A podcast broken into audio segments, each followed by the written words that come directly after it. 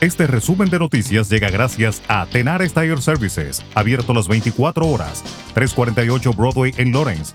Teléfono 978-327-6802. La farmacéutica Moderna está pidiendo a los reguladores estadounidenses y europeos que permitan el uso de emergencia de su vacuna COVID-19, dijo la compañía con sede en Cambridge.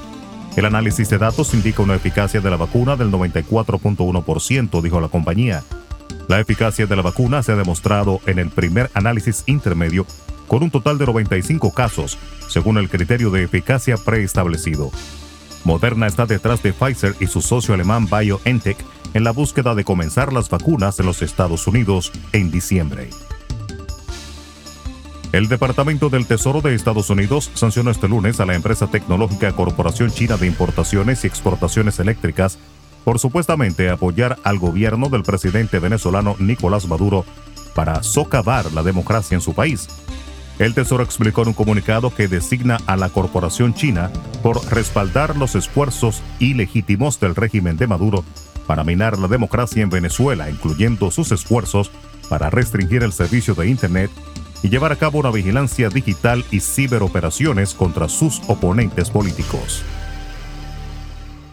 La temporada de huracanes en el Atlántico que finalizó este lunes ha sido una de las más fatales para Honduras después del huracán Mitch en 1998, que dejó al país en la ruina total y con más de 5.000 muertos.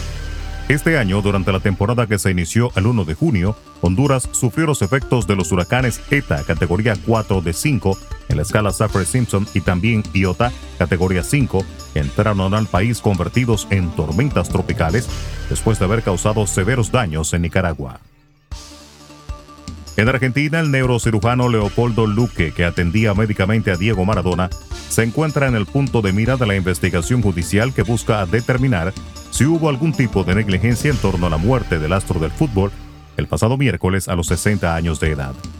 En la mañana de este lunes, cinco días después de que el 10 muriera por un paro cardíaco, Luque, que hasta ahora no ha sido imputado, pero cuyo domicilio y consultorio médico fueron objeto de varios registros judiciales el domingo, decidió presentarse en la fiscalía a cargo del caso para informarse de su situación, pero no le tomaron declaración al no estar formalmente acusado.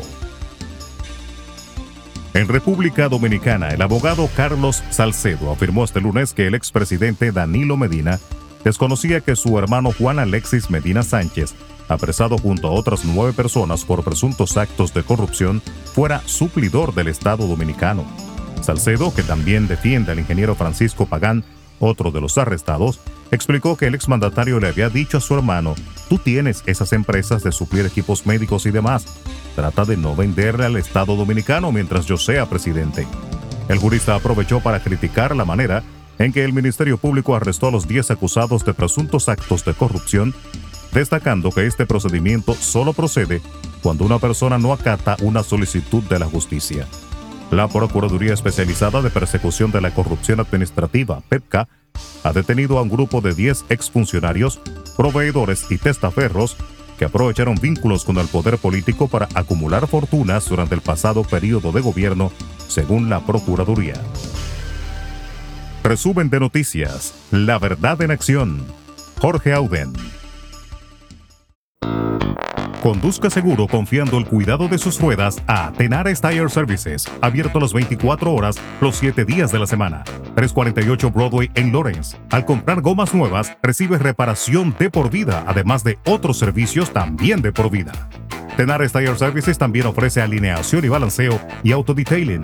Las mejores gomas nuevas y usadas en Tenares Tire Services, con el trato afable de Brian de Peña y su equipo. Tenares Tire Services, 348 Broadway en Lawrence. Teléfono 978-327-6802.